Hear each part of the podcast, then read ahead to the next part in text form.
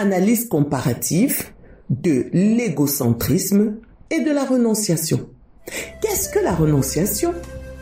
La renonciation à soi, c'est l'acte de volonté par lequel une personne choisit d'abandonner tout ce qui est relié à sa personne ou à sa nature d'homme déchu afin de permettre à la parole de Dieu d'avoir la suprématie totale pour lui communiquer la force nécessaire pour détruire l'égocentrisme.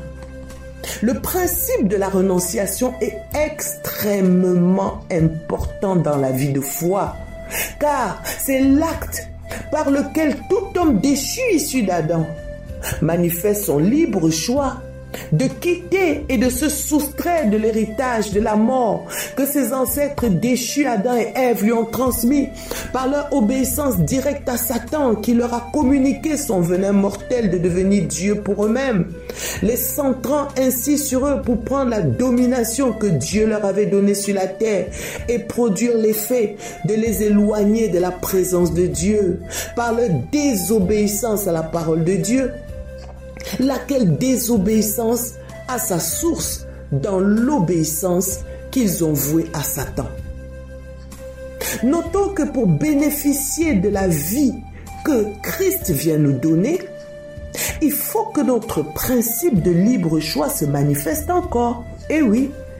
Maintenant, notre libre choix doit être à l'opposé de ce que nos ancêtres Adam et Ève ont fait dans le jardin.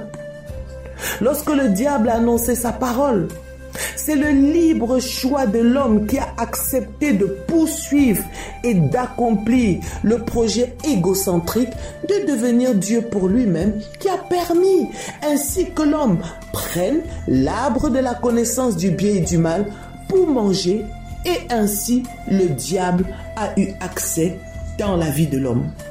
Aujourd'hui, Christ vient nous ramener dans la présence de Dieu. Christ notre Seigneur va porter la parole, mais il nous faut choisir.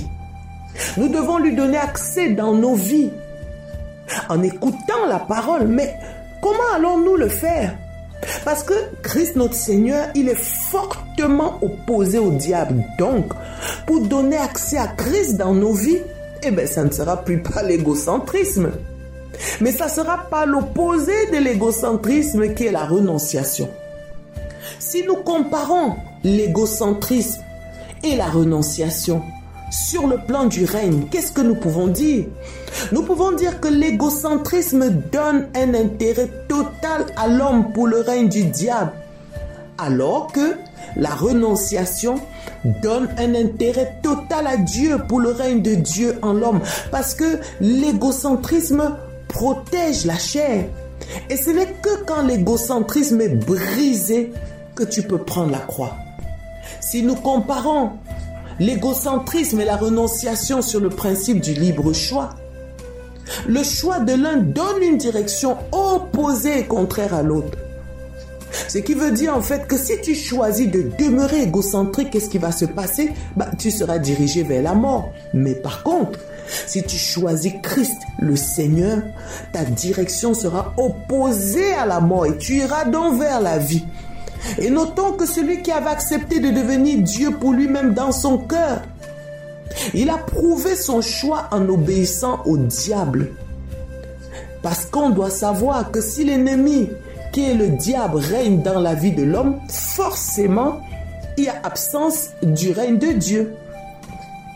Par contre, celui qui va aussi accepter de renoncer à lui-même, eh bien, tu vas prouver ton choix en obéissant à Christ.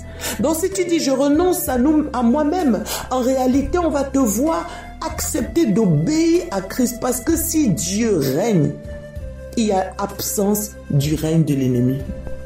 Si on compare l'égocentrisme et la renonciation sur l'accès de la parole en l'homme, on pourra dire que l'égocentrisme a donné accès à la parole du diable en nous. Et la renonciation va donner accès à la parole de Christ en nous. Si nous comparons l'égocentrisme et la renonciation sur le rejet systématique d'une parole, l'un comme l'autre, c'est-à-dire l'égocentrisme ou la renonciation constituent des barrières à la pénétration de la parole qui s'oppose à leur camp. De même que par l'égocentrisme, l'homme va rejeter systématiquement la parole de Dieu en bloquant sa pénétration en lui et vit pour lui-même par son rejet systématique de Dieu, et bien de même, par la renonciation permanente de l'homme de foi, il va recevoir la parole de Dieu et détruire systématiquement l'égocentrisme pour permettre que la parole de Christ anéantisse la chair et vivra ainsi pour Dieu en renonçant permanemment à lui-même par la destruction systématique de son égocentrisme. Que pouvons-nous dire si la finalité qui est l'arbre qui devait être consommé?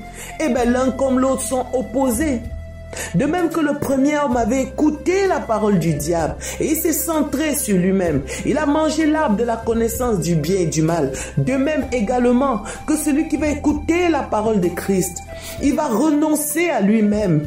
Il va certainement manger l'arbre de vie. C'est pourquoi nous disons que la renonciation, c'est l'acte qui prouve que l'égocentrisme est anéanti.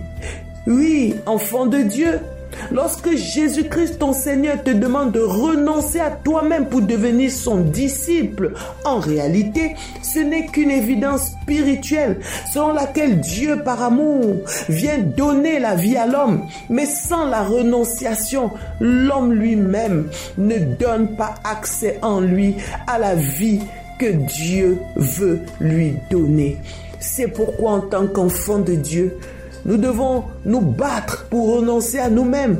C'est d'ailleurs ce que notre Seigneur peut nous dire dans Matthieu 16, 24, qui nous dit alors Jésus dit à ses disciples, si quelqu'un veut venir après moi, qu'il renonce à lui-même, qu'il se charge de sa croix et qu'il me suive.